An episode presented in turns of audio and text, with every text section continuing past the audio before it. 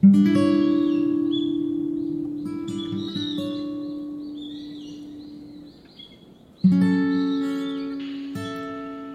神と時の部屋、心で旅するボイスマガジン、占いヒーリング、チャネリング、思考瞑想、引き寄せの法則など、宗教や宇宙、精神世界にまつわることまで、ボーダレスにその道のプロたちにお話を伺う番組です。これまであまり話されることのなかったその人自身の生き方や考え方、独自の道を選ばれたきっかけから不思議な体験談まで、様々な視点から占いやスピリチュアルな世界を紐解きます。私たちはなぜこうした世界に魅了されるのか、時代とともに変わるもの、変わらないもの、たくさんの不思議な世界を身近に感じ、あなたの毎日がより明るく鮮やかに広がる、そんな時間を毎回スペシャルなゲストと共にお届けしたいと思います。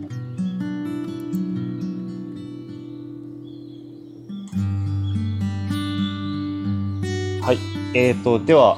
よろしくお願いいたします。精神と時の部屋。えー、本日お越しいただきましたのは、虹郎さんです。よろしくお願いいたします。はい。よろしくお願いいたします。よろしくお願いします。あの、ちょっと、お願いします。はい。はい、あの、先日、ツイッターでちょっと連絡をさせていただいて、あの、こういう形で、はい、あの、急遽というか、あの、早々にご返答いただきましてありがとうございます。それで、はい、あの、今回、えっ、ー、と、まだスタートしたばっかりなので、えー、はい、どこまでうまくできるかわかんないんですけれども、一旦ちょっと実験的に、こういった、うんはい、あのー、精神世界とか、まあ、占い、ヒーリング、スピリチュアル界隈の方々にちょっとお話をお伺いできればなというところで、うん、あの、今日お時間いただいてます。はい、えー、ではですね、はい、あの、事前に、えっ、と、ツイッター、虹郎さんの、えー、なんかプロフィールとか拝見しているんですけれども、えー、はい、簡単にご紹介をいただいてもよろしいでしょうか？はい。えっ、と、もともと私は、えっと、エネルギーワーカーと呼ばれているものをやっていまして、はい。とサウンドヒーリングを中心に始めた人間です。はい、一番最初はサウンドヒーラーとして活動していました。その後に、とカラーセラピーとかを学んで、で、もともとあのチャネリングとか投資リーティングとかが得意だったので、うん、今はそちらの方を中心に活動していて、で、つい数日前から、えっと、ちょっとカードリーティングとかもメニューの方に取り入れてお仕事し始めているところです。なるほど。わかりました。あの、以前、あの、お伺いしたときに、あの、色調あの、はい、お仕事とは少し関連するかあれなんですけれども、色調という、うんうん、あの、俗に言う共感覚。はい。色が音に聞こえる？逆に言うとまた音が色に聞こえたりする感覚をお持ちだということで、うん、あの、どうい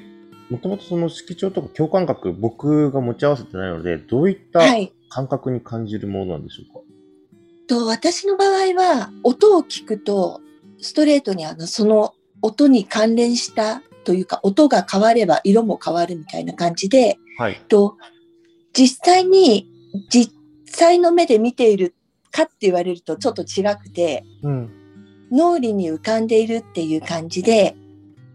音を色として感じていたっていう感じです。なるほど。それはもう物心ついた時から、そういった感覚がもう日常なんでしょうか、そうです、そうです。はい、そうだったです。はい、あの、もう記憶に残っている時から、そういう状況で、はい。はい、あの、普通にそうだと思っていました。うん。なるほど。やっぱりちょっとそういうところで、あの、感覚的に人と違うなとか、あのー、感じるところっていうのは、多々やっぱり日常でもありますか？えっ、ー、とですね、あんまりあの、そうですね、えっと、最初は気づかなくて、うん、みんなそうして見ているものだと思っていたんですけど、だんだん大人になっていくにつれて、はい、はい、あの、普通の人には見えていないものなんだっていうのを知ったって感じです。なるほどですね。あの、お仕事の、えっ、ー、と、お話もお伺いしたいんですけれども、以前サウンドヒーリングとカラーヒーリングと、まあ、やられていて、最近はその、さっきのタロットとかカードでのリーディングを、えっ、と、されるという話なんですけれども、実際、えっ、と、今のお仕事の特徴っだとか、あの、実際そこに携わろうと思われたきっかけみたいのって、もしあればお聞かせいただけますか？きっかけはですね、えっと、そのサウンドヒーリングとかを始めたきっかけっていうのは、もともとその色調があったもので、うん、あの、周波数とか振動とか波動とかっていう呼ばれるものの世界を、はい。こう当たり前のように感じていて、うん、この世の中は全部、その、全部波打っているものなんだっていうのを知っていて、はい。で、音と色は結局同じ波を打っているものというふうに自分は捉えていて、うん、で、人も波を打っているもので、で、音によったり、色によったりまあ他のものでもそうなんだけど、人はいろんな影響を、その色だったり音だったり、持つものだったりから受けているんだなっていうところから、うん、はい、あの、サウンドヒーリングとか、カラーセラピーとか、本当は最初、あの、クリスタルヒーリングに興味を持って、はい。石を持つと、人のその波動がどう変化していくのかっていうのを知ることができていたので、うんうん。はい、パワーストーンっていうのは、その、要するに波動を変えるっていうことだから、うん、うん。うんなので、最初はクリスタルヒーリングとかも学ぼうとしたんだけど、はい。あの、石がこう弱っていっちゃう様が嫌で。あはい、あの石、石は友達なので、私の中では。はい、はい。お仕事に使って、あの、回復しきれなくなっちゃう石たちがいるっていうのがちょっと辛くて、あ、やっぱりそういう側面っていうのはあるんですか、うん、僕もあの実はあのーうん、石、個人的にじゃなくて親がやっぱり保有してたのいるんですけど、はい。はい、劣化とまではいかないんですけど、やっぱり、うんうん、あの塩みたいなもので、えっ、ー、と、うんうん、何かしらこう吸収していく、もしくは、うんうん、例えばその、占いでよく使われる方も昔、一昔前はなんかその、イメージとしてあるんですけど、何かしらやっぱり石に石自体も何かそう影響を受けるとことってあるんですかね、うん、はい、あの石が、うんと、なんて言ったらいいかな。人の波動ってとっても柔軟性があって、はい。すごい変わりやすいんですよ。うんうんうんうん。で、石は逆に変わらず、こう固定され続けているっていう感じに私は感じているんです。はい、で、あの、人のそのエネルギーの中に、エネルギーフィールドって呼ばれるものの中に、うん、その特定の石を持ってくると、要は身につけたりしていると、うん、その固有の周波数を放ち続けている石に、柔軟性のある人間の波動が寄っていくっていう感じに私は見ているんです。はい。うん。それがパワーストーンとかクリスタルヒーリングって呼ばれているものの、うん、本当の目的、はい、とはい、効果っていうんでしょうか、うん、なんですけど、うん、やっぱりその働き続けることによって石もこう消耗していくらしく、うんうんうん。うんうん、でさっき言ったようにあの石をあの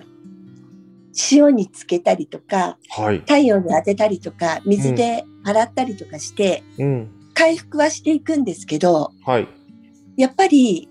命なので、石も。うん、一定数働くとお役目が終わるっていうこともあって、なるほど。うん。で、人に寄り添った石っていうのはやっぱそのお役目が早かったりすることとかもあるらしくて、はい。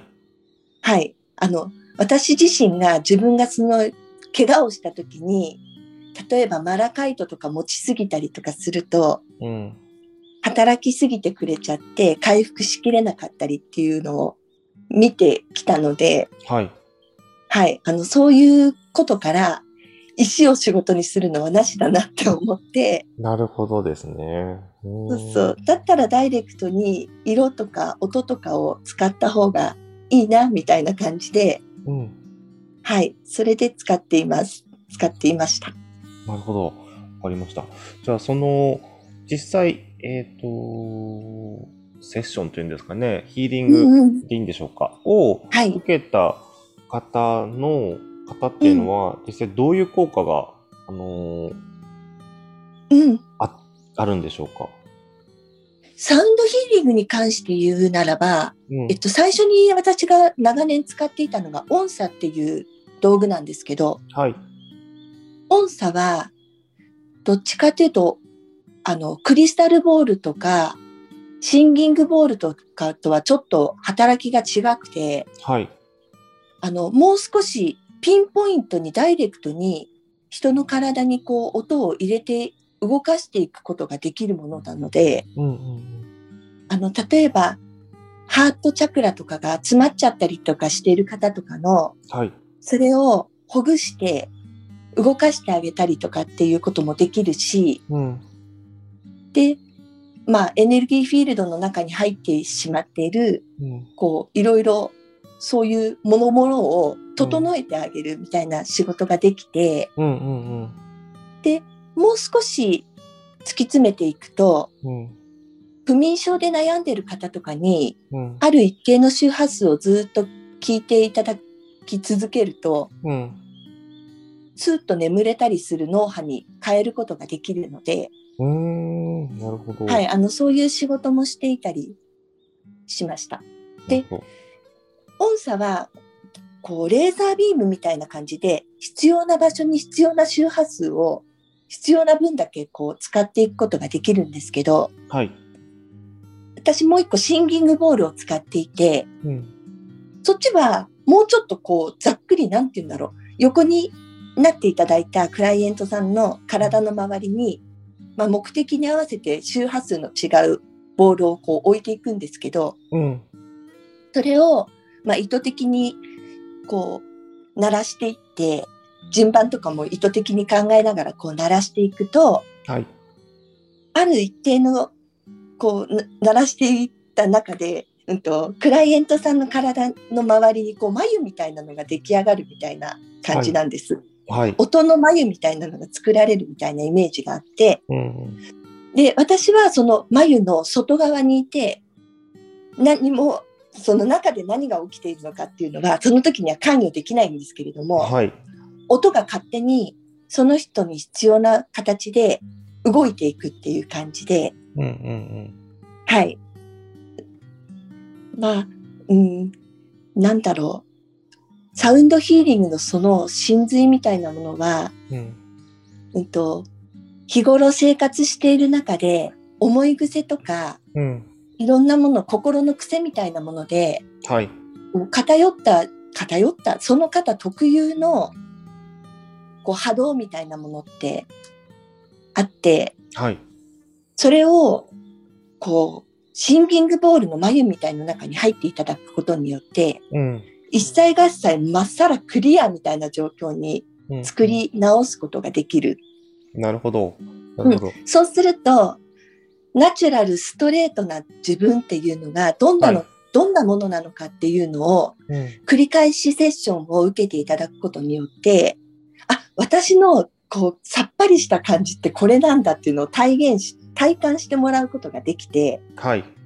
でセッションが終わってまた日常生活に戻っていくと、うん、思い癖だったりいろんなことでまたその癖癖に戻っていくんです。でもまたセッションを受けに来てもらうとまたまっさらな素のナチュラルな状態に戻してあげることができて、うん、それを何回か繰り返していくうちに、うん、あれ崩れ始めたっていう違和感も感じやすくなるし、うん、ナチュラルな時のこう滞りのない状態の自分っていうのも体感で知ることができるから、いつかこう繰り返していく中でこの音とかの力がなくても自分の力でセルフでちょっと崩れたら気がつくみたいなところが出来上がって、そういう仕事がしたくって音は使っていました。なるほど。まあ、音をつ、日郎さんの場合は、音を使って、うん、まあ、音のその周波数、波動というんですかね。それを使って、うんうん、えっと、その方のちょっとこう、バランスが崩れた部分とか、その、うんうんうん。その部分を補正してあげたり、まあ、整える。わかりやすく言うと、整えてあげて、その人本来の周波数に戻してあげる、ないしはその方が今まで気づかなかった、あの、見落としていたであろう感覚だとか、えっ、ー、と、その方のバランス？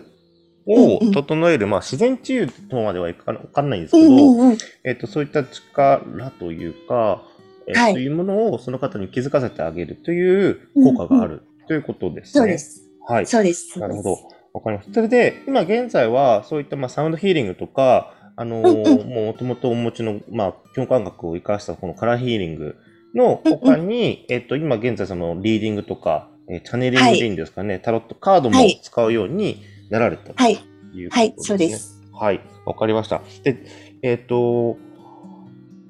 おそらく、その、まあ、相談される方もいろいろいらっしゃるかと思うんですけど、うんうん、どういった相談事が多いですか、はい、えっと、私の場合は恋愛事とかがほぼなく、はい。えっと、やっぱり自分も人、人に関わっていく、こういうスピリチュアルみたいなお仕事をしたいっていう方が多かったり、ああとは、あの、子育てに悩んでいらっしゃる方が多かったりします。なるほどですね。あの、まあ、少なからず去年のコロナから、あの、皆さん自宅にいる機会がより増えて、あの、はい、一人での過ごす時間も増えたと思うので、そういったところの精神的な、あの、ケアというか、精神的なところでの思い悩みみたいなのも、やっぱりお持ちな方も増えてるんですかね？そうですね。あの、ご自身の将来について、今とっても深く考えていらっしゃる方が多くて、はい、この先自分はどうやって自分らしさを出していくのかとか、うん、はい、どうやって生きていくのかとか、仕事をそれにどうやってつなげていくのかとか、そういうお悩み抱えていらっしゃる方がやっぱり多くて、うん、はい、ご相談もそのように増えています。なるほど。あの、例えば、占いとかの場合は、あの、うんうん、今の私だとか、例えば、うんうん、あの気になる相手の方のその相性を見てほしいとか、将来を見てほしいっていう方の相談もあると思うんですけど、一方で、こう、政治世界に興味あるお客さんとかだと、うんと、まあ、それに限らずですけど、例えば、運気を上げる方法とか、えー、はい、例えば日常生活で、スピリチュアルな、こう、力を引き出すためには何をしたらいいんでしょうかっていうような、なんか、そんなような質問ももしかしたら受けるのかなと思ったんですけど、なんか、ご自身の中でそういった日常生活で、その、スピリチュアルな力を使う、ないしは引き出すために気をつけていることって何かありますか、気をつけていること。うん、うん、えっと、どこにつながるかっていうことは気をつけています。はい。例えば。うん。えっと、目に見えない世界も全部階層があって、はい。これも周波数の話なので、うん、はい、あの、自分がどこに周波数を合わせていくかっていうのは、うん、気をつけています。なるほど。うんうんうん、例えば、うん、あのー、まあ、わかりやすく言うと、今、例えば本当にコロナのニュースが、日常的に新聞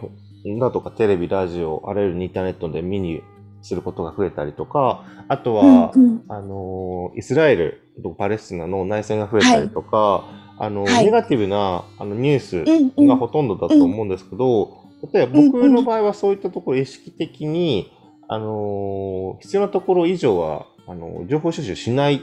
て決めてる部分があったりとかするんですけど、はい、例えばそれも一つその、えっと、周波数、あの、うんうん、チューニング合わせるところっていう意味では、関連したりするんでしょうか、うんうんうん、はい、すると思う、思います。ただ、その、いいとか悪いとかで、判断していること自体に、私は少し違和感を感じているので、はい。はい、あの、ただそのような経験が世界の各地で起きていて、うん、そういう経験をされている方がいるっていうだけの話で、はい。はい、あの、良くないものだから省いていこうとか、うん、これはいいものだからとかっていう感覚では私自身はあんまりなくて、はい。はい。なので、うん。まあ、基本的にテレビは私あんまり見なくて、はい。なので、そういう、なんだろう、情報っていうのは、ただ、こうなんだ、テレビってつけっぱなしにしておくと、いいいるものいらないもの何でもバーッと入ってくるじゃないですか。はい。でも私はテレビはほとんど見ていなくて、うん。で、それでもやっぱり必要な情報っていうのは自然と入ってくるので、はい。はい、あの、あんまり自分から情報収集したりするタイプでもないんですけど、うん。で、入ってきたものは入ってきたものとして受け入れるし、入ってこなければ来なければそれで、うん、っていうことなんですけど、はいいいものだからとか悪いものだからとかっていうふうに、うん。あんまりそういうふうには操作はしてないです。あ、なるほど。その辺の線引きはしてないと。で、その、うん今おっしゃっていただいた、そのうん、周波数というか、あの、気をつけるところっていうのは、具体的にどういったことに気をつけていらっしゃるんでしょうか？と自分が日々考えていることだったりっていうことですかね。ああ、なるほど。うん。結局、現実は自分が作るっていうことを私は信じているので、はい。なので自分のその精神状態とか思考の中身がうん。どのような世界であるのかっていうのはすごく気をつけていて、うん。これが自分がそのチャンネルを合わせるとか、その周波数がどこにあるのかっていうことうん。です。うん。なるほど。その周波数を合わせるために、普段から例えば、日々していることうんうんまあその定期的にやっていること何か習慣化うんされていることっていうのはあるんでしょうか、ああ、えっと、今はもう全然やっていないんですけど、はい。数年前までは定期的、うんと、毎日瞑想していたし、うん。で、瞑想すると、こう、自分がどうなっているのかっていうのがより分かりやすくなるので、はい。はい、あの、感覚も研ぎ澄まされていくし、うん。思考の中身も整理されて、すっきりしていくので、うん。数年前までは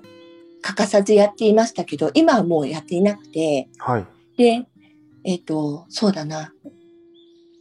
物を持った時とか、うん人に関わった時とかうん。に、これはどう、どういう感じなんだっていうのを見てるって感じですかね。あの、見やすいのは私の場合はやっぱり石で、うん。新しい石とかをお迎えした時に、うん。その石がどんな周波数なのかっていうのをうん。こう感じていく、見ていくって感じですかね。なるほど。その、えっと、瞑想を、えーする、例えば、時間、な、どれぐらいの時間やられるもんなんですか？私はですね、その頃もう本当に、あの、ちょっと、ちょっとそっち系統に、系統しすぎてて、はい。足を踏み入れすぎていて、はい。人生の大半をそれにつぎが、つぎ込んでいたっていう時期があって、なるほど。はい。はい深いですね。あの、修行僧かっていうぐらい はい。潜っちゃっていた時期があって、それをへー2年ぐらいやらかしていて、うん。はい、あの、ちょっとそれは健全ではないなっていう目覚めで、普通に戻ってきました。なるほど。じゃあ、2年間の間でもう、日々、時間があれば、瞑想をして、じそう、内観をしていたと。うん、そう。あの、もう、起きてる時はもうほぼやってたって感じです。おーそれをやっていた頃とや、今、そ、そ、そそこから離れた状況だと、うんなんか感じるものとか変わってきますか？変わりました。あの、瞑想に、その、なんだろう、ちょっと不健康な形で関わっていた頃は、はいや。っぱりそれなり精神も病んでいて、私。おー、はいはいはい。そうそうそう。生きているのが嫌だから、あの、なんとかやり過ごしたくて、うん。あの、暇さえあれば潜ってたって感じなるほどですね。だったんですけど、今もたまに、その、じ少しの時間でもやられることはあるんでしょうか？もうほぼないです。ほぼない。なるほど。はい、もうないです。うん。じゃあ、例えば、瞑想をしない代わりに何か、他に代替えじゃないですけど、代わりとして習慣化しているものってありますか？うん、ないです。ないです。はい。わかりました。ごめんなさい、ないでいえ、わかりました。大丈夫です。なるほどですね。うーんちなみに、えっ、と、おすまあ、石がお好きだということなんですけれども、その、はい石を、まあ、す。うんたまにこう気が向いたときに、あの、これいいなって思う石を購入されたりとか、例えばはい。好。きな何かアイテムを、うんうん、身につけるとかっていうことはなんかありますか？そうですね。石、石は、あ、でも最近はもう石も、あんまりその、石がなきゃ生きていけないみたいなところからはもう抜けているので、はい、昔は石がないと生きていけないみたいな人だったんですけど、うん、今はもうそういうものもなくて、うん、これがないと困るっていうものも何もなくて、うん、すごくナチュラルな状態にここ2年ぐらいで、はい、なっています。なるほどですね。あの、うん、ちなみに、あの、ちょっとここから少し、あの興味深い話を聞いていただきたいなと思うんですけど、今、うん、今実際、はい、えっ、ー、と、もともと共感覚をお持ちで、少し他の方と違う感覚を持ちながら、今までに、えっ、ー、と、過ごされてきて、えー、で、なんかその、もともと精神世界とか、えっ、と、こういった、まあ、リーディングとか、ヒーリングとかの世界に興味を持たれたきっかけみたいなもの、またなんかそこに付随するような、ちょっとこう、不思議な体験、みたいなエピソードがあれば教えていただきたいんですけれども。うん。と、もともと私、虐待受けてて、はい。で、母のその表面上現れている暴力的な姿と、うん、その奥に見え隠れしている、要は魂って言葉が一番近いと思うんですけど、はい。その本質みたいなものの静けさのギャップがすごくて。なんと、幼少の頃に、まあ、お母様の方との関係性はい。が、まあ、あまり、うん、まあ、よ、よく、いいとは言えなくて、まあ、お母様の方から、うん、えー、虐待、まあ、今でいう虐待みたいなことを受けられたと。はい。はい、そうですね、はい。それを、はい、どうぞ。うん、あ、どうぞどうぞ。あ、それはちなみに、例えば、いくつぐらいからいくつぐらいまでって期間あるんでしょうか？ともう生まれた時あの記憶が残っている時にはもう起きていてそれが。自分はそういう中で生きているんだっていう疑いもなくそういう認識でいて、はい、で私がもうその家にいられなくて飛び出すまでずっと繰り返されていたので、うんうんうん、はい、うん、そうですね何年って言ったらいいんでしょう。まあ出たり連れ戻されたりっていうのを 繰り返してた時期もあるので。なるほど。うん、はい。それは、うん、あの、実際物心ついた時から、あの、うん、要は、どういう形、まあ、あの、差し支えない範囲で構わないんですけど、うんうん、どういった場面で、こう、感じることがああるんでしょうか。えっと、母のその、暴力的な部分ということですか？はい、そうですね。うん。もう日常的にそれは行われていて、うん、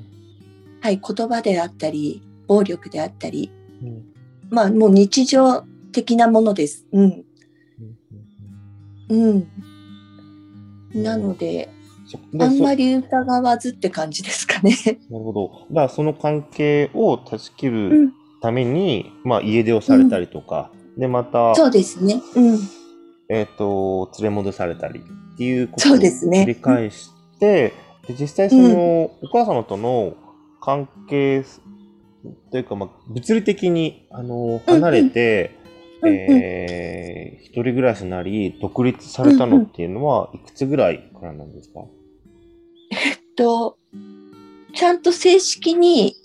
はっきりと家が出たっていうのは、18になってからです。18の頃、18歳の頃。はい。でそこからどういう、あのー、反省というか、生き方をされるんでしょうか？ああ、どういう、そうですね。あの、あ、あじゃあまず話を戻して、まあ、じゃあ実際そのお母様との関係性っていうのはどうご自身に影響を与えましたか？まずその母と、母の中にあるギャップ、表面上現れているものと、奥にあるもののギャップっていうものに驚いて、はい、ここの人に何が起きているんだろうかっていうのをすごく知りたいなって思って、それで人のその心理みたいなものも、うん、はい、あの、興味を持ちましたし、うん、自分自身のことについても、なぜ自分はそういうああの扱いを受けているんだろうっていうところから、うん、自分っていうものにもすごく興味を持っていて、はい、でもその頃の私はやっぱりネガティブな形としてそれを持っていて、はい、あの自分の何がダメでこういうことになっているんだろうっていうのを、うん、かなり小さい頃から興味を持って探求していたって感じです。はい。うん。で、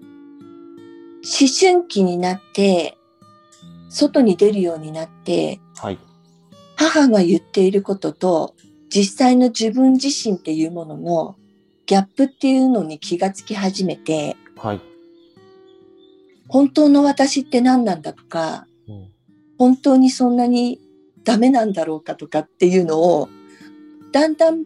こう、いい形で模索し始めたっていう感じですかね。最初はもう信じきっちゃっていて、うん、ダメな人間だから暴力を受けているんだとか、思い込んじゃっていたんだけど、うん、だんだんだんだんその大人になり、なり始めた時に、はい、自分の本質も見え始めたって感じですかね。最初はもう全然見えなくて自分のことが。うん、母の言ってる通りのダメな人間なんだと思ってたんだけど、うん、少しずつ少しずつ、あれ私も本当はそんなに汚くないんじゃないの？から、うん、はい、始まって模索してっていう感じで、うん、なので、心理とかに興味があるのはそういうことで、うん、はい。そうですね。もう幼少期からすごく興味持っていました。なんでこう、本当は綺麗な人がこんなになってしまっているんだろうとか、うんうん、そういうこと。うんうん。なるほどですね。あの、そう、前回ちょっと少しその辺の触れ、触れさせていただいたときに、そのお母様が実際その、表面上の、えっ、ー、と、振る舞いと、実際お母さん、まあ、自身の本質、うん、本質のその違いっていうところの、あのー部分を、まあ、見抜かれたというか、実際気づかれて、うんうん、で、うんうん、その、実際その内面性と実際のその、その方の立ち振る舞いとか、あの、表に出てみ、うんうんうん、表から見える部分の差差について興味を持つようになって、実際、その、ご家族以外の方の、そういった、なんていうんですかね、この内面性と表の部分を自然と俯瞰してこう見るようになったと。うんうん、はい。で、でお母様との関係から、その、ご自身のセルフイメージみたいなのを、うん、あの、徐々にお母様から、えっ、ー、と、離れることで、また、うんあのー、自分のセルフイメージ自体を変えていったというか、肯定的に捉えられるようになったっていうことなんですね。そうですね。でも、まだ完全ではなくて、うん、やっぱり、なかなか難しくて、うんうんうん、今もまだ時々引きずっているときところがあります。なるほど。おそらく、それはあの、うん、まあ僕も含めてなんですけど、日郎さん以外も、その、育ってきた環境で、一番やっぱり影響を受けるのって、両親じゃないですか。うんうん、そうですね。で、両親との関係性って、やっぱりついずずっと多分ついて回るもので、そこから両親から受ける影響もものすごく大きくて、えー、で、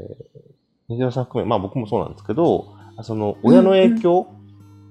えー、から、えー、いい意味でも悪い意味でも、うん、抜けるというか、それを、はい、プロセスとして通過できるのを皆さんやっぱり、まあ、多くの人がおそらくその、うんうん、なんて言うんだろうももがいてるというかそこ模索してる方ってすごいいると思うんですけど、ご自、ね、はい、ご自身の経験からなんかそれを、うんうん、まあ、今も少し、あの完全にはあのもちろん影響をすごい多大に受けてるところなので、えーと、模索してるところだと思うんですけど、一旦その俯瞰して見れるようになったりとか、自分の,、あのイメージを変えられるきっかけになったものっていうのは何かあるんですか？もともと、まあ、幽霊っていうものですかね。はいはい、お化けっていうものですかね。を見ていて、子供の頃から。なるほど。で、あの、その頃の私は、この世の中は暴力的で怖くて悲しくて辛いところだっていう、もう洗脳みたいなものの中にいたので、はい。もちろん見えてくるものっていうのも、それに付随したものが見えていて、うん、で、この世の中はそういうものばっかりだみたいな感じで思い込んでいたんですけど、うん、思春期過ぎて自分の本質みたいなものを考え始めて、うん、あれ私ってもうちょっと違うんじゃないのとかっていうところから、うん、脳内要は頭の中で考えることがどんどん変わっていった結果、はい、光の存在っていうものが本当にいるんだっていうことを知るきっかけがあって。はい。それは例えばどういうことですか？あちょっとちょっと長くなっちゃうんだけどどうだろう。あのねえっと、はい。じゃあ少しあの簡潔に。ちょっと走りながら、はい、大丈夫です。ちょっと走りながら話すと、はい、まあ私すごく結婚が早くって、はい、であの、うん、自分の居場所が欲しいからっていう理由ですごく早く結婚しちゃって、それは何歳ぐらい？も。何歳ぐらいの時ですか？もう18の時には元旦那さんと一緒に暮らしていたので、はい、でそすぐにもう子供も作っちゃってすごく早くって、うん、でもやっぱり親って何何だろうっていうところにつまずいちゃって、うん、で一生懸命やってるつもりなんだけど分かんなくなっちゃうみたいなのを繰り返していて、はい、でそんな時にヒプノセラピーのを受けるきっかけがあって。ヒプノセラピーっていうんですか？はい、ヒプノセラピストさんにお世話になるきっかけがその頃あって、はい。そこでハイヤーセルフっていうものに合わせてもらって、はい。で、私はそのヒプノセラピーを子供との関係を見て、あの、改善したくて、まあ、子供との関係が悪かったわけじゃないんだけど、その、うん、自分が子供の子育てについて迷っちゃうそれをどうにかしたくって、うん、ヒプノセラピーを受けていたんだけど、はい、結局ヒプノセラピストさんは私のその親子関係をどうにかしないと先に進まないみたいな感じになって、うん、逆行体験みたいのさせてもらったりとかしてたんですけど、結局なんかその頃の私はまだ全然準備ができていなくて、うん、その親子関係のことを掘り下げていくだけの力がなくて、うん結局そのヒプノセラピーっていうのはあまりこう、なんだろう、いい、うん、いいじゃないな。結果を見ずに終わら終わってしまった。なるほど。その、すみません、簡単に言うと、ヒプノセラピーっていうのはどういうものなんですか、うん、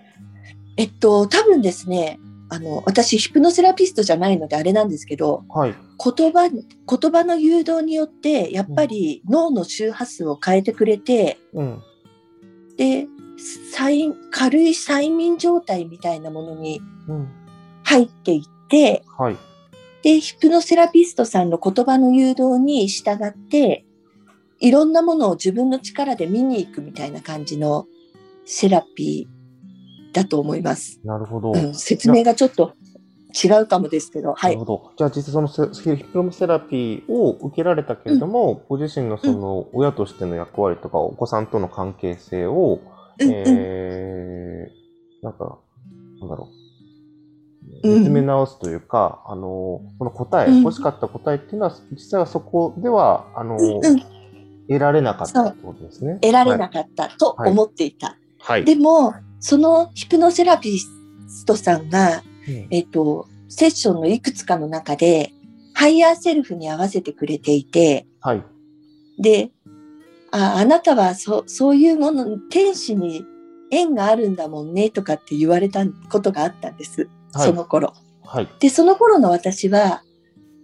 あの、お化けとかは見ていたし、うん、こう目に見えないものもたくさんこの世の中にはあるし、うん、で、周波数とか波動とかっていう呼ばれているものが、この世を作っているっていうのも分かっていたけれども、はい、天使とかって言われちゃうと、うん、えそれって宗教画の中の世界の話でしょみたいな話で、うん、もう完全にその信じてなくて、はい。で、全然信じらんないみたいな感じのところにいて、うん、その数年後に、ちょっとしたきっかけがあって、うん、あれ？私は本当に守られてるんじゃないの？それはもしかしたらその前に言われてた人じゃないの？みたいな感じで、はい、気がついてそこから猛勉強し始めて独学で、はい、天使って何だろうとか、うん、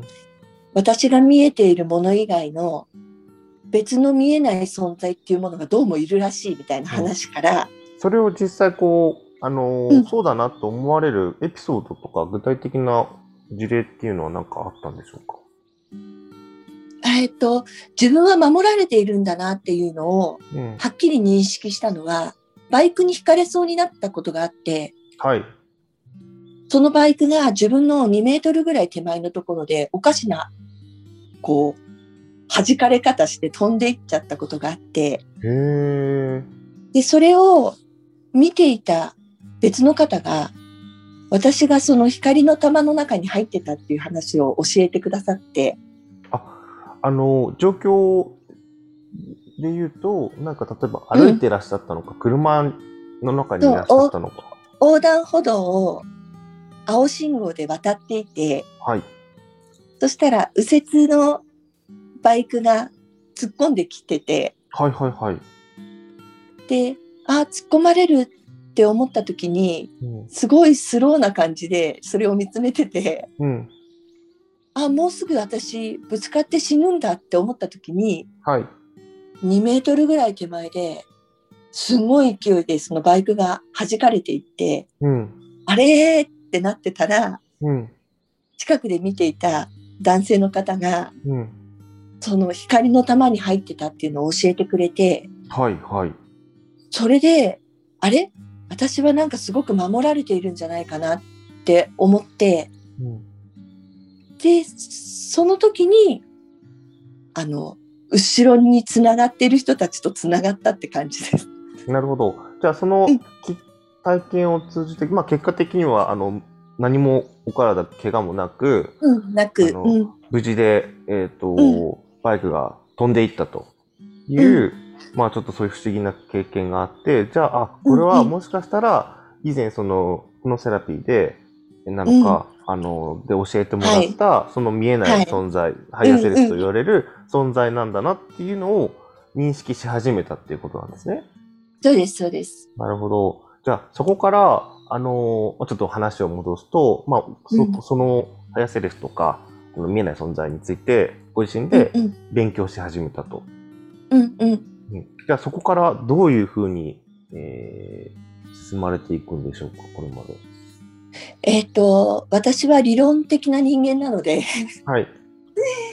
ふわっとなんとなくそうなのみたいな感じで信じていくタイプではないので、はい。とにかく書籍をもう本を読みまくって、うん、最初、はい。本当にいるらしいみたいな感じから、うん、じゃあ自分も本当にいるんだったら体験しに行こうっていうことで、うん、どこに行ったらいいのかわからなかったもので、はい、最初に教会に行って、で、教会で、あ、本当にそういう存在っているんだっていうのを目で見たりとかしながら、うん、で、そういえば考えてみたら、私子供の頃から竜に縁があるみたいな話になって、はい。はい。で、本当だ、本当だっていう答え合わせを一つ一つ自分の中でしていったって感じです。なるほど。じゃあ、それまで何かしらやっぱりおぼろげに、うんと、思うところはあったんですけれども、そこがこう、自分の中で確信に変わるところまではいかなかったと。うん、で、うん、そういった体験を通じて、まあ、書物とか書籍ビルの中で、うんうん、あ、じゃあ実際これは、あの、何も不思議なことではなくて、実際まあ当たり前に起こるようなことだっていうのが一つ一つ解明されていったことですね。そう、なんかやっぱりあの、その頃はやっぱこういうブームがあったので、うん、天使につながろうみたいな本もたくさん出ていて、はい、で、そういうのを読んで、本当かなって言いながら、実践していって、うん、あ、本当だ、本当だ、みたいになっていったっていう感じです。うん、なるほど。じゃあ、今もそういったまあ書籍等々っていうのは、まあ手に取って見る機会っていうのはまだやっぱりありますか？もう全然ないです。最近ちなみになんかそういう体験をされたことはありますか？最近、えっと、そういう、あ、うんと、光の存在とつながるっていうことですか？あ、そうですね。なんか、なんか、うん、うん、まあそのバイクではないんですけれども、はい、何かうんうん、そう感じる、今日々感じてらっしゃることももしかしたらあるかもしれないんですが。そうですね。もう当たり前のものとしていつもいつも一緒にいるという感じです。はい。なるほどですね。じゃあ、そういったまあ経験を通じて、えー、うん、まあ、経験を通じたからこそ、まあ最近そう思う、なんか考えること、思うことってなんかどんなことがありますかね、うん、多分、私はその本をすごく読みまくってしまったので、はい。いろんな人のいろんなやり方があって、うん、それを一生懸命やって、一喜一憂みたいな感じのところもあって、はい。でも結局今思うと、その本の中に書かれているものっていうのは、うん、その、なんだろう、全員に全部が当てはまるわけじゃないので、はい。本じゃなくて、まあ、本で、大体こんな感じのことを言ってるんだっていうのさえつかめたら、うん、あとは実践で自分で自分のやりやすい形を作っていくのが最も早いっていうことを、うん、長年苦労しちゃった私は言いたいですって感じで。なるほど。そうそう。どんなやり方が、まあ、例えばそういう頭でっかちでしょ、うん、のいろんなね方たちが出した本を盲信するんじゃなくて、盲信するだけじゃなくて、まああの、自分のご自身の体験としては何が一番こうベターですかね？うんはい。えっ、と、何々しちゃいけないっていうのはないなっていうふうに思っています。例えば、うん、お肉を食べると勘が弱くなるとか、タバコを吸っているとスピリチュアルな存在とつながれないとか、うん、今はそんなことを言っている人たちはもしかしたら少ないのかもだけど、はい、私がその勉強し始めた当初っていうのは、うん、肉を食べちゃいけないとか、うん、お風呂に塩入れなきゃいけないとか。あなんかありますね。僕もね、ちなみに昨日、あの、お塩で体洗ったんですよ。うんうん、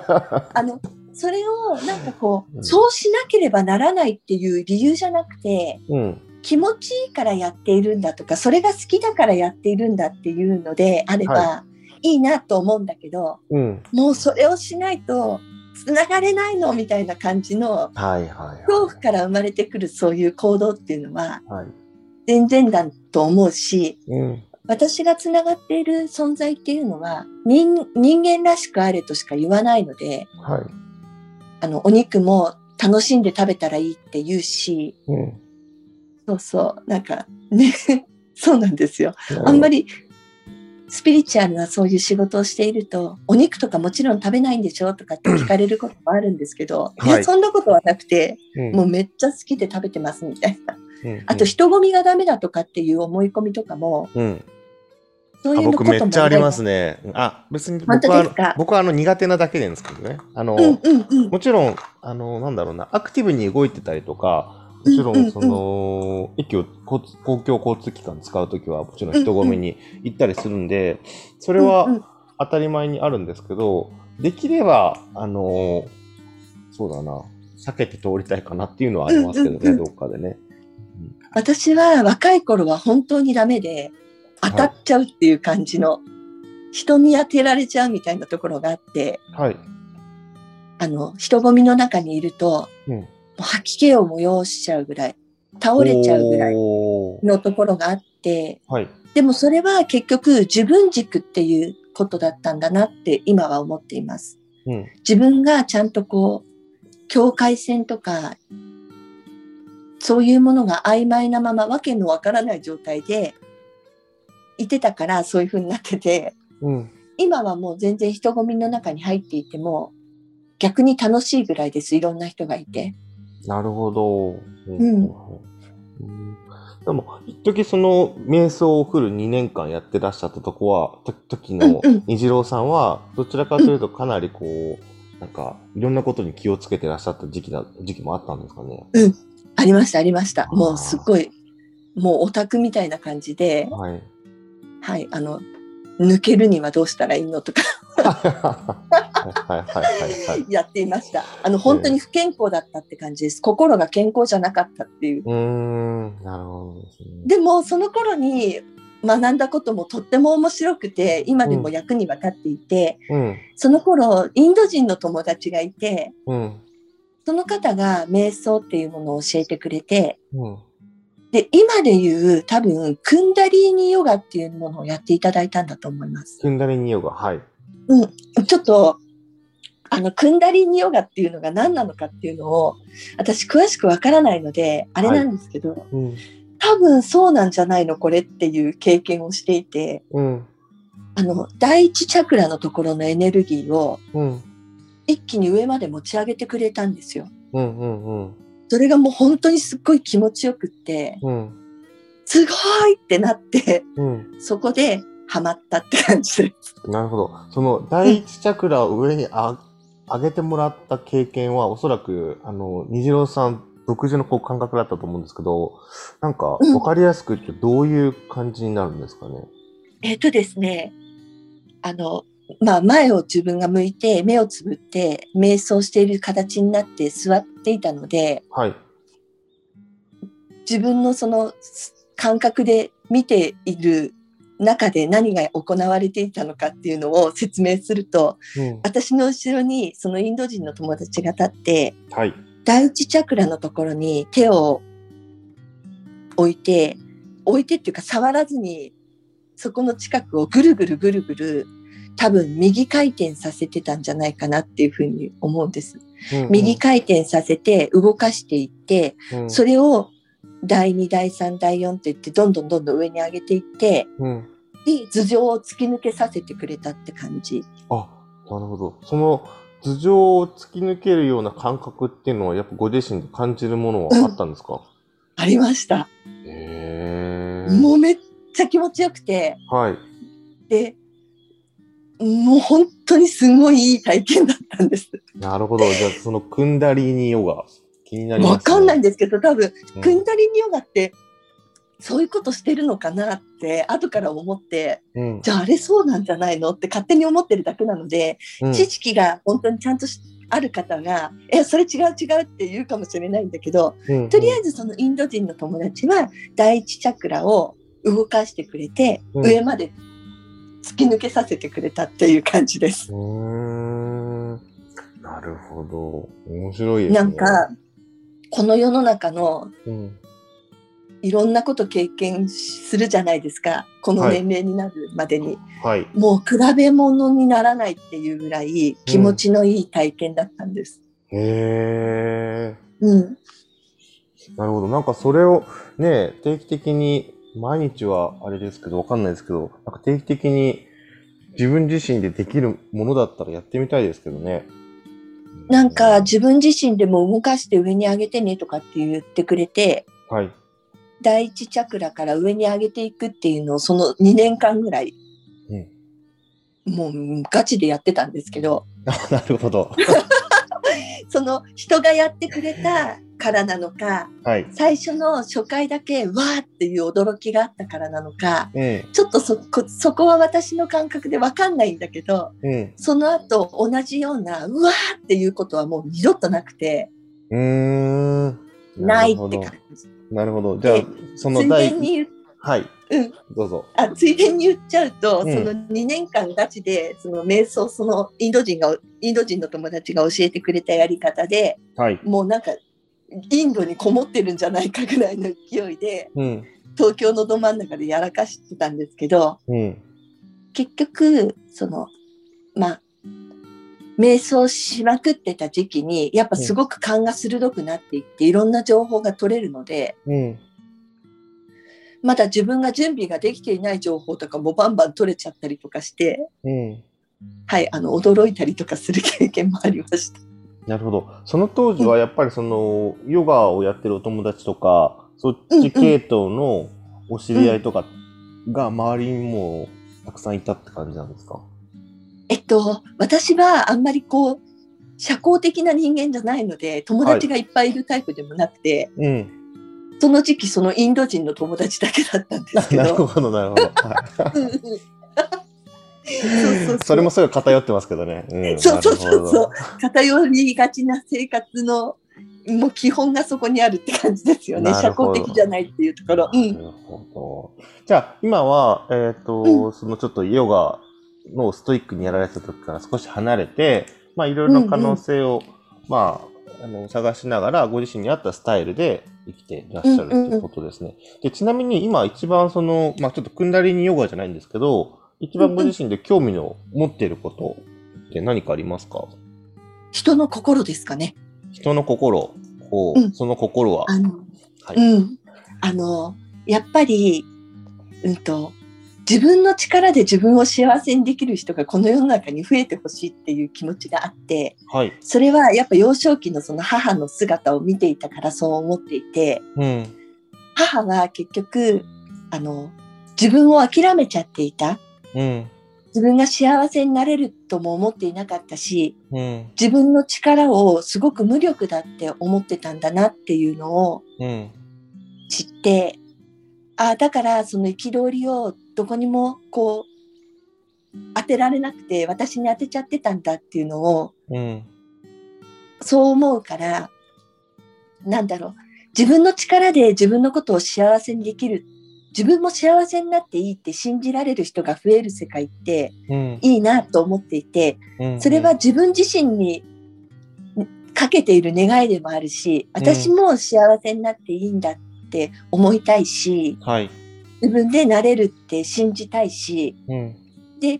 他の人たちもそうなんだっていうのをガチで信じてて、うん、で、今ちょっとその状況が許さなくて苦しくて悩んでいる人も、うん、ちょっとした突破口があれば、あ、私も幸せになっていいんだって思えるん。じゃないかなって思うから、それをサポートする仕事がしたくって、チャネリングだったり、投資リーティングだったりっていうのをしてきたんだけど、はい。どうしてもそのチャネリングとか投資リーティングっていうものを前面に押し出してやっていくと、うん、見える人見えない人みたいなその壁みたいなのを逆に作ってしまって、はい。私もその一緒に悩んで生きている一人だよっていうのをいくら伝えてもなかなか届かなくって、うんうん。うん、で最近の私自身が昔みたいにそのチャネリングとか投資リーティングに重きを置いていなくて、はい、必要な時に必要な情報は必ずもらえるんだし、うん、ちゃんと生きられるんだから、そんなに情報情報って後ろからもらわなくてもいいんだっていうナチュラルさがあって、ちゃんと守られているんだっていうのをナチュラルに感じて生きるだけでいい。つながらなくちゃとか、うん、話聞かなくちゃとか思わなくてもいいんだって思っているので、うん、みんなもそうなんだって思うし、うん、その一人一人が必ず必要な時に必要な情報っていうのが受け取れていて、うんうんうん、それを素直に聞いているかどうかっていう差があるだけで、うんうんうん、うんうんうん。で素直に聞いていける人をこうななみんな募れみたいな感じで、はい、みんな集まれみたいな感じで、はい、この指止まれって感じですね。そうそうそうそう、はい、で自分だから自分自身もその、うん、あのチャネリングとか投資リーティングとかがなくてもナチュラルな人として普通に幸せになれるっていうのを体現したくて、うんうんうん、今よっこらしょと降りてきたところ。なるほど。うん降りてきていただけましたか？わかりました。ね。でも、どこまで切っても私は私だから、うん、そうなんだけど、でも別に特別な生き方をしなくても、うん、幸せになれるんだ、当たり前にっていうのを、うん、声を大きくして言いたいところです。なるほどですね。それは、うんうん、あの、きっとですね、その虹郎さんの、まあ、いろいろ紆余曲折のある、まあ、これまでの半生とか、あとお母様の関係ですね。うん、から、おそらく、えっ、ー、と、これまで築き上げたことだなと思うんですけど、あのー、その、一番その、なんだろうな、その、今、お母様、ちなみに、失礼ながらご存命なんでしょうか？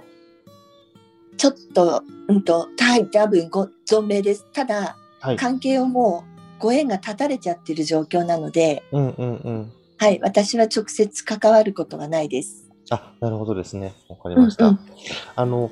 やっぱりね、その、そう、あの、僕の知り合いにもやっぱり、その母親と娘との関係、まあ、例えば、息子と母親でも、えー、父親と娘でもいいんですけど、やっぱり親と子の関係っていうのは、その、結局、もう亡くなるまでずっと続くんだなっていうのは、僕自身の体験としてもやっぱりあって、うん、あのーはい、そこはものすごくキーワードだし、僕はあの、もうすでに母亡くしてるんですけど、逆に亡くしたことでものすごくそこがターニングポイントになったなと思うところも実はやっぱり、あの実はあって、そう、あの、存在が大きかった分、やっぱりそこで亡くなったことで、なんか生き方を改めてなんかこう、変えたというか、うん、っていうのもあるん。ですよね。で、実際、なん。かこういう方面に、こういう方面っていうか、あの、ちょっとこういう実験的なことをしようと思ったのも、あのー、まあ、今仕事にしてるのも、そのまあ、親を見ていたっていうのもあるし、親が、その、なんだろうな、あの道半ばじゃないですけど、まあ、あの実際やりたかったことをできなかったっていうところも、あの、後世で見てたりするので、あの、うんうんうん、あんまり人事じゃないなっていう認識なんですよ。もともとここに傾倒して自分で何かやってきたわけではないんですけれども、あの、今、虹郎さんのお話を聞くように、あのー、そう、なんかやっぱ思うところがあって、人事じゃないところがあるので、おそらくちょっと今、見はじ、あの、歩み始めたっていうところもあるんですよね。だから、ご自身のやっぱり、僕もそうなんですけど、あの、両親との関係から、うん、あの影響ないし、そこから、まあ、反面教師も含めて、何かしらこう学ぶことっていうのはやっぱりすごい、多いんだなと思いますね。そうですよね。本当ですよね。うん、でもなんかこう、後ろの人の話を聞いていると、うん、私はただの被害者ではないらしくて、うんうんうん。やっぱりそういう経験をするっていう母と私の契約っていうかお約束みたいなものがあるらしくて、はい、魂レベルでっていうことですかね。うんうんうん。はい。なので、私はただの被害者にはいられないっていう感じなんですけど、うん、どうしてもそれでも甘えがあって、うん、なんかかわいそうな自分じゃんみたいなところもあって、うん、紆余曲折はするんだけれども、うん、でも、ここ数年で本当にもう、ぐうのでも出ないほど自分は本当に被害者ではないんだ。ただ、そういう経験をして、その経験の中から何をこう学んで使っていくのかっていう、ただそれだけなんだっていうふうに思えるようになったので、なので、その、まあ、俗に言う悲しい経験とか痛い経験とかって言われてるものも、うん、いやもう是が非でも生かしてあげたいよと思っているところです。うんうん、わかります、わかります。そうですよね。うん、うん、なるほど。あの、ちょ、ちょっとその、じゃあ、また話を変えて、えっ、ー、と、うん、なんだ共鳴する、共鳴するというか、あの、うんうん、ご自身の今のお仕事を通じて、うんうん、えっ、ー、と、なんだろう、まあ、その方自身も、うん、その方まあ、多くの人が自分のその、なんだろうな、本質に気づいて、いいところに気づいて幸せになって、もういいと自己肯定できるように、ないしは、あの、さらに、なんだろう、先を言うと、まあそういった、うんまあ今も、まあ俗に言う見えない世界みたいなものとかに気づいてもらう、なんかサポート、手助けをしていきたいということですね。そうです、そうです。はい。はい。うん。ありがたいことに、はい、数年前から、まあ、こういう活動をしてるんですけど、はい、今もつながってくださってるお客さんのほとんどが、数年前からの方で、はい、こうステップアップしていってる様を実際見せてくださっていて、はい、もうもう虹郎さんいなくても私平気みたいな人たちが、続々増えていってくれていて、ああ、いいですね。それがもう本当にすごく嬉しくて、うん、はい。あの、やりがいを感じます。すごく嬉しい。一緒に嬉しいって感じ。なるほど。うん。うん。うん、わ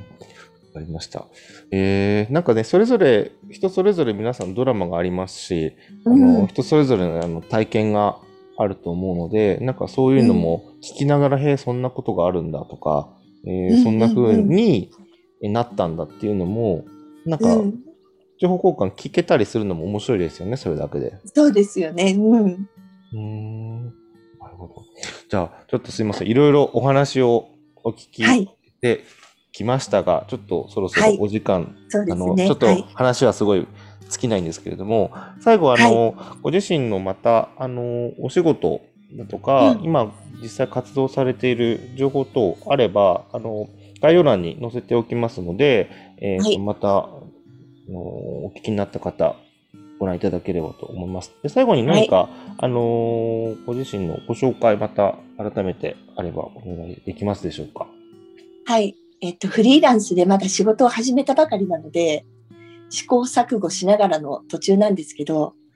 はい、あの、今日の話を聞いてちょっとでも興味持っていただけたら、ぜひ、はい、お仕事のご依頼いただけたら嬉しいです。はい、ぜひ皆さん、うん、あの、ジロさんにお話しされてみてはいかがでしょうか。はい。では、今日、あの、長い時間、あの、お時間いただきまして、はい、ありがとうございます。はい、ありがとうございました。はい。では、またよろしくお願いいたします。今日はありがとうございました。はい、失礼いたします。ありがとうございます。はい、失礼します。はい、失礼いたします。